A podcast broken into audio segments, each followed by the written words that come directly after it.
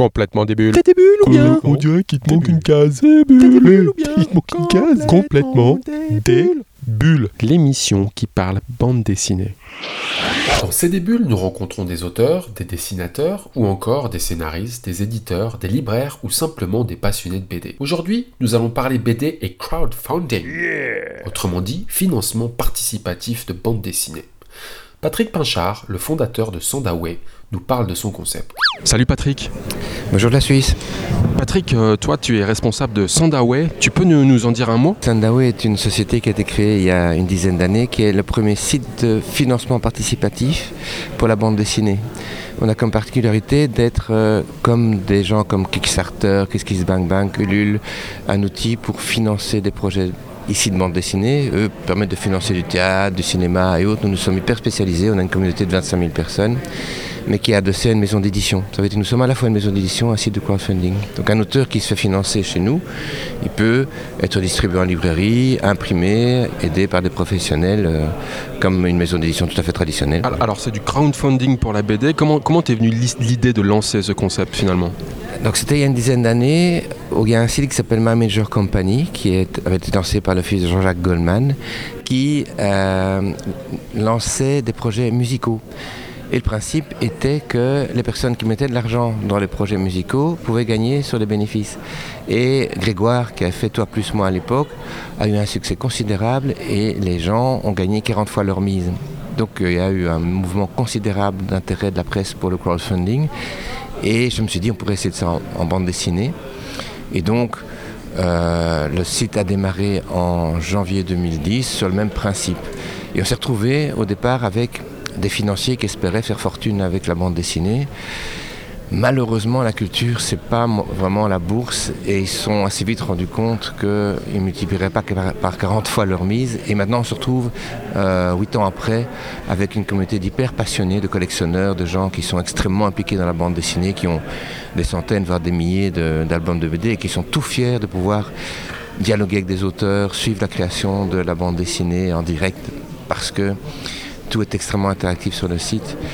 Quand un projet est mis en ligne, les auteurs dialoguent avec les lecteurs, publient leurs recherches, publient toute l'évolution de leur travail. Et c'est la première fois qu'on peut voir vraiment une bande dessinée se créer. Alors justement, on va parler un peu de cette communauté avec ce qu'on appelle les édinotes. Dis-nous ce que c'est les édinotes d'ailleurs. Les édinotes, c'est en fait une contraction de éditeurs internautes. Ce sont des personnes qui, euh, ayant découvert le projet sur le site, décident de mettre un peu d'argent pour aider l'auteur à le faire aboutir. Et ça commence à 10 euros, donc il ne faut pas être riche pour faire ça. Il y a des gens qui mettent beaucoup d'argent. Il y a des gens qui sont extrêmement passionnés, qui sont des collectionneurs, qui plutôt qu'acheter des affaires Roméo ou des, des ancêtres qui coûtent des millions, ont décidé d'investir leur argent. la Prennent pari sur un titre par exemple. oui, mais ils font ça par passion. Donc, euh, ils sont là parce qu'ils adorent le bouquin et qu'ils ont un contact très privilégié avec l'auteur. Il faut savoir que l'édition, c'est quelque chose euh, qui n'est pas. Ça donne l'impression d'être financier. On parle des grands chiffres de l'édition, d'un astérisque qui fait 2 millions d'exemplaires. Mais en fait, l'édition, c'est quelque chose d'extrêmement humain, relationnel. Et les auteurs ont besoin d'avoir un contact humain avec un éditeur. Et ici, ils l'ont avec des centaines d'éditeurs qui sont les édinotes. Et ces édinotes alors, euh, ils sont combien? 25 000 personnes. 25 000. Pour le moment, ça grimpe tout le temps. Euh, il faut savoir que là-dedans, il y a des gens qui se contentent de, de suivre, euh, de regarder, de participer, et il y en a un tiers qui mettent de l'argent dans les projets. Et qui sont-ils? On sait un peu leur profil ou c'est vraiment très varié ou... Oui, oui, oui. oui. Euh, c'est le profil type de l'amateur de bande dessinée. C'est donc beaucoup d'hommes. Euh, bon, on est dans la bande dessinée franco-belge, donc c'est principalement France et Belgique, trois quarts France, un quart Belgique. Il y a des Suisses, ils sont dans la tranche euh, 25-40, plus 40-60, parce que c'est la période de la vie où on a plus d'argent. Et évidemment, ça s'arrête à la pension, parce que malheureusement, les gens de plus de 65 ans ont beaucoup moins d'argent.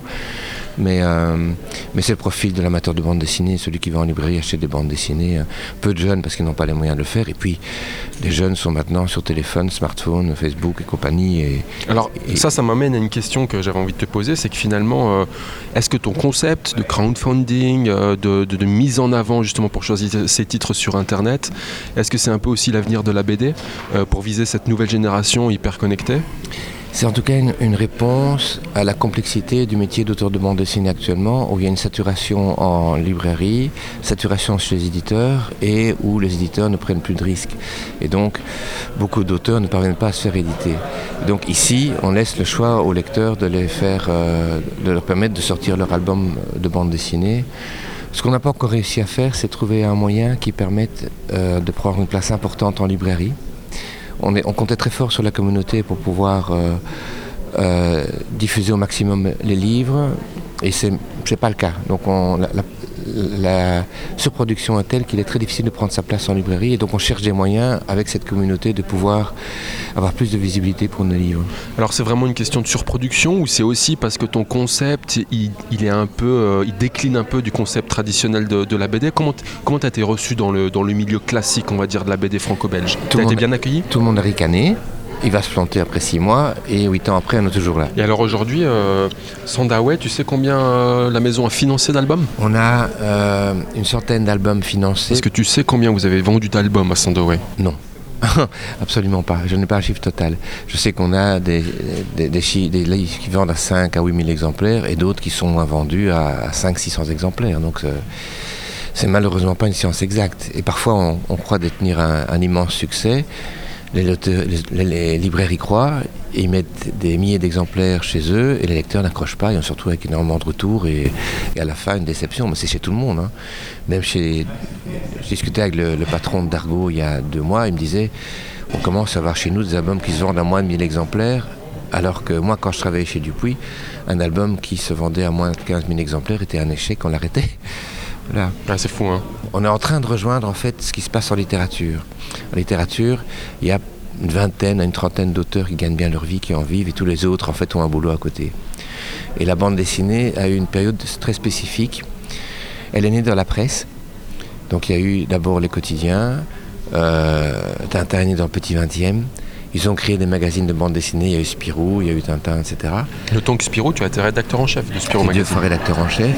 Et euh, la presse payait aux auteurs un droit de publication. Donc on publiait une planche dans le journal et ils étaient payés pour ça. Mais c'était pas assez, donc ils gardaient leur boulot à côté. RG avait un studio graphique, il faisait des logos, il faisait des catalogues euh, pour des, grands magasins, etc. Froquin a fait de la pub, Maurice a fait du dessin animé, etc. Et la BDT en plus. Et dans les années 60, on a commencé à reprendre leur bande dessinée en album. Et ces albums ont commencé à avoir du succès. Donc ils faisaient droit en plus. Et puis comme il y avait peu d'albums, il y avait peut-être 50, 60 albums par an, ça, euh, ça se vendait très bien. Donc ils touchaient en plus beaucoup de droits. Et donc ces gens-là ont arrêté leur boulot principal et ont, fait, ont créé le métier d'auteur de bande dessinée. Parce qu'avant, quand on demandait à ARG, euh, euh, on posait des questions comme et, et, votre vrai métier à part la bande dessinée, c'est quoi? C'était exactement ça. Hein. Il n'y avait pas de métier d'auteur de bande dessinée. Et puis les années 80, les, autres, les, les, revues ont commencé à baisser, à, sont mortes les unes après les autres. On a continué à payer les auteurs à la planche, plus droit. Puis le prix à la planche est devenu une avance sur droit. Et maintenant on est au forfait. Et les forfaits diminuent parce que les ventes globales diminuent à cause de cette production. Euh... Alors Patrick, on va aller s'entretenir avec Philippe Pelae qui travaille avec vous. Avant d'aller le voir, j'ai une dernière question pour toi. Pourquoi le nom de Sandawe Quand on a cherché un nom, on voulait un, un nom communautaire et tous les noms communautaires existants étaient déjà pris en, en, en, nom de domaine. Alors on a cherché dans les tribus euh, et on a trouvé une tribu d'Afrique euh, qui euh, a la particularité d'être communautaire, donc tous décident en commun. Les hommes, les femmes, les vieux sont tous au même niveau. Il n'y a pas du tout le sexisme qu'on connaît dans notre euh, civilisation. On a beaucoup de respect pour les gens âgés. Il n'y a pas de propriété, tout appartient à tout le monde. Et alors ils sont un peu comme dans le film Les dieux sont tombés sur la tête, ils parlent par clic. Et comme nous on devait faire un site où on clique sur des liens, ben, on s'est dit que c'était bien. Bon, on peut ajouter à ça qu'ils vivent dans des cases, et les, les cases de bande dessinée et tout. On, je peux divaguer longtemps pour essayer de trouver des Non, rajoutons plus, ça suffit. C'est déjà plein de sens. Oui. Patrick, merci. On va aller maintenant échanger un peu avec euh, Philippe Pelaye. Première Pélaez. question. Ouais, Pélaez. tu y réponds. On dit Pélaez. Voilà. Salut Philippe. vois, j'ai deviné la question avant que tu la poses. Salut Philippe. Alors toi, tu es auteur chez euh, Sandaway. Ouais, c'est Euh, ça. Explique-nous du coup un peu comment, comment ça se passe. Par exemple, comment tu as commencé ta, ta première collaboration avec eux? Eh ben, j'avais un projet euh, que j'avais proposé à, à deux trois éditeurs et puis euh, on m'a parlé de ce de ce site euh, Sandaway euh, du, fina- du financement participatif hein, en me disant euh, que c'était enfin il y avait d'excellents projets sur Sandaway mais que euh, la, la on va dire que la contrepartie de de- d'être publié chez Sandaway c'était aussi d'être euh, de s'investir beaucoup dans la dans la, présentation du projet le contact l'échange avec les éditeurs puisque le financement participatif, si tu veux, c'est pas juste euh, montrer ses planches et pas parler un petit peu du projet, c'est aussi interagir avec les gens qui investissent dans ton projet. Et surtout que les investissements sont, euh, peuvent être assez hauts puisque on a ce qu'on appelle des paliers d'investissement qui vont de 10 euros à, à, euh, à 1000 voire plus. J'ai des, des gens qui ont mis euh, plus de 4000 euros dans, dans mes projets et donc euh, qui, euh, qui participent à des, à, des, à des hauteurs qui sont assez considérables. Alors justement, chez Sandaway, tu, as plusieurs séries qui sont finalement assez différentes.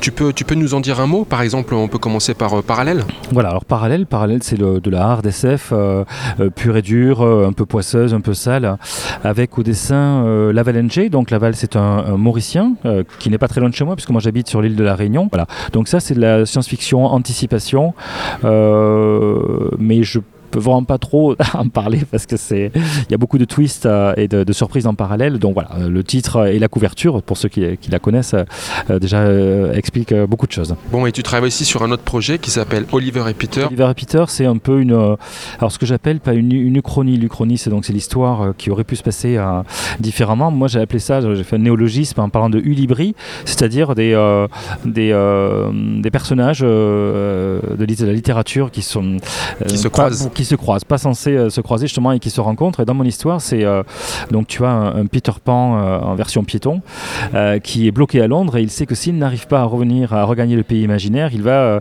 il va lui arriver ce qu'il redoute le plus, c'est-à-dire de devenir un adulte. C'est ce qu'il ne veut pas, puisque sur son île à Neverland, il tue, dans l'histoire originale, il tue les enfants qui ont décidé de devenir des adultes. L'histoire originale est, est terrible hein, de Peter Pan, c'est pas du tout. nous, on est tous marqués par la. Comme par, beaucoup de contes, hein, Ouais, exactement. Oui, voilà. Oui, le petit chaperon rouge de Perrault, c'était pour dire aux jeunes filles attention aux adultes. Hein. C'était pas hein, pour raconter une histoire d'un loup, d'une petite fille dans les bois. Et donc, euh, et ce Peter Pan version piéton euh, rencontre un gamin qui est aussi paumé que lui, euh, qui s'appelle Oliver Twist, donc qui est en fait l'auteur Dickens comme Peter Pan et l'auteur euh, James Barry, qui était un écorché et un, homme tourmenté, euh, terriblement tourmenté. Et ils sont poursuivis tous les deux par euh, un capitaine Crochet qui est beau comme un dieu, qui n'est pas le capitaine Crochet original, un capitaine Crochet beau comme un dieu et qui traîne du côté de, des prostituées de, de Whitechapel. C'est pas du tout une histoire pour enfants, c'est une histoire très sombre. Et d'ailleurs, les critiques qui ont, fait un papier sur le, volume 2, en fait, ont été, les critiques ont été vraiment très positives et les, gens ont été vraiment surpris. En fait, ils, ils avaient perçu le côté sombre dans le premier tome, mais ils se sont aperçus que l'histoire était beaucoup plus terrible que ça dans le, dans le, dans le deuxième tome. Bon, puis on peut, on peut dire que tu as presque inventé un nouveau genre aussi finalement. Oh non, on va pas aller jusque-là quand même. on va dire c'est un crossover. Philippe, on finit en général l'émission avec ce qu'on appelle des questions débiles. En, en traduction, c'est des questions débiles. Complètement débile. Eh oh, il te manque une case. Euh, t'es débile. Toi, t'es plutôt le genre de gars qui va à la réunion ou en réunion? En réunion. En réunion, ça veut dire que t'es un bosseur alors. Est-ce qu'après Oliver et Peter, tu penses faire un Astérix et Milou? Ah, j'aimerais bien. Ça serait un beau crossover. Ton équipe de rugby préférée, c'est laquelle? Ah ben Castres, euh, Castres Olympique, je suis de Castres, donc ça ne peut être que le Castres Olympique. On sent un peu à l'accent. Ah oui. Et tu vas vraiment la faire cette BD sur le rugby ou pas? J'ai vraiment envie de faire ça. J'ai quelques idées euh, assez détonnantes, mais ça serait une BD euh, comique, ouais. Ça serait une comédie, évidemment. Alors écoute bien la phrase suivante. Oliver et Peter sont tombés dans un monde parallèle et ils ont de la fièvre. Est-ce que Gauthier de Chalut peut faire quelque chose pour eux? Qu'est-ce que ça t'inspire? Bah, qui devrait manger un peu d'épinards. Est-ce qu'il y a un livre ou un film qui a changé ta vie? Ou qui t'a vraiment marqué? Pour le livre, je dirais euh, Bonheur des Dames de Zola. Et pour le film, je dirais Les Dents de la Mer de Spielberg. C'est quoi pour toi une bonne BD Ah, c'est une BD qu'on a envie de relire une fois qu'on l'a terminé, comme un film, une fois qu'on a envie, qu'on a fini un film, qu'on a envie de le reprendre depuis le début. Et le meilleur endroit pour la lire, cette bonne BD, c'est où? Un canapé. Philippe, merci, à bientôt merci, merci à toi. Pour finir, la sélection de quelques albums. Vous en avez l'habitude, ce n'est ni un top 3, ni un palmarès des meilleures ventes, mais simplement un zoom sur trois titres que nous avons eu plaisir à lire et que nous vous conseillons si vous souhaitez vous caler une petite bande dessinée tout prochainement. On commence avec un album patrimoine qui retrace l'histoire de la plus mythique des régates sur lac, le bol d'or. Depuis ses origines, retour sur des faits de course devenus mythiques sur le lac Léman. 1944, pendant la régate, les Allemands tirent depuis les côtes françaises sur tout bateau s'approchant trop près. Ou encore 1994, le record absolu de la course, en 5h01 pour un tour de lac, record qui tient toujours d'ailleurs. Chacune des histoires est mise en image par un dessinateur différent. 14 dessinateurs ont participé au projet et c'est Derib qui signe la couverture. Un bel ouvrage avec un carnet historique et quelques dernières pages expliquant les étapes de réalisation d'une BD. Ça s'appelle tout simplement Le Bol d'Or et c'est chez Perspective Art. On continue pas sur l'eau mais sous l'eau cette fois avec le tome 8 de Carthago. Les océans vous fascinent, vous aimez la vie qui y regorge et acceptez volontiers d'y imaginer des grosses créatures, alors cette série vous plaira, puisque Carthago, c'est la découverte d'un monde sous-marin hors norme et à l'origine de toutes les vies. Ce huitième tome s'appelle Léviathan, nom d'un sous-marin bloqué par 6000 mètres de profondeur et en proie à tous les dangers, dont le mégalodon, fameux requin préhistorique. Comme bien souvent en BD, la couverture fait une bonne partie du job. Et bien encore une fois, la couverture de ce tome est sublime et nous plonge directement dans l'ambiance de la série. Au dessin, c'est Ennio Buffy, au scénario Christophe Beck, et c'est chez Les Humanoïdes Associés. On finit avec une série sur les méchants de l'histoire. C'est chez Dupuis et ça commence avec la sortie de deux tomes.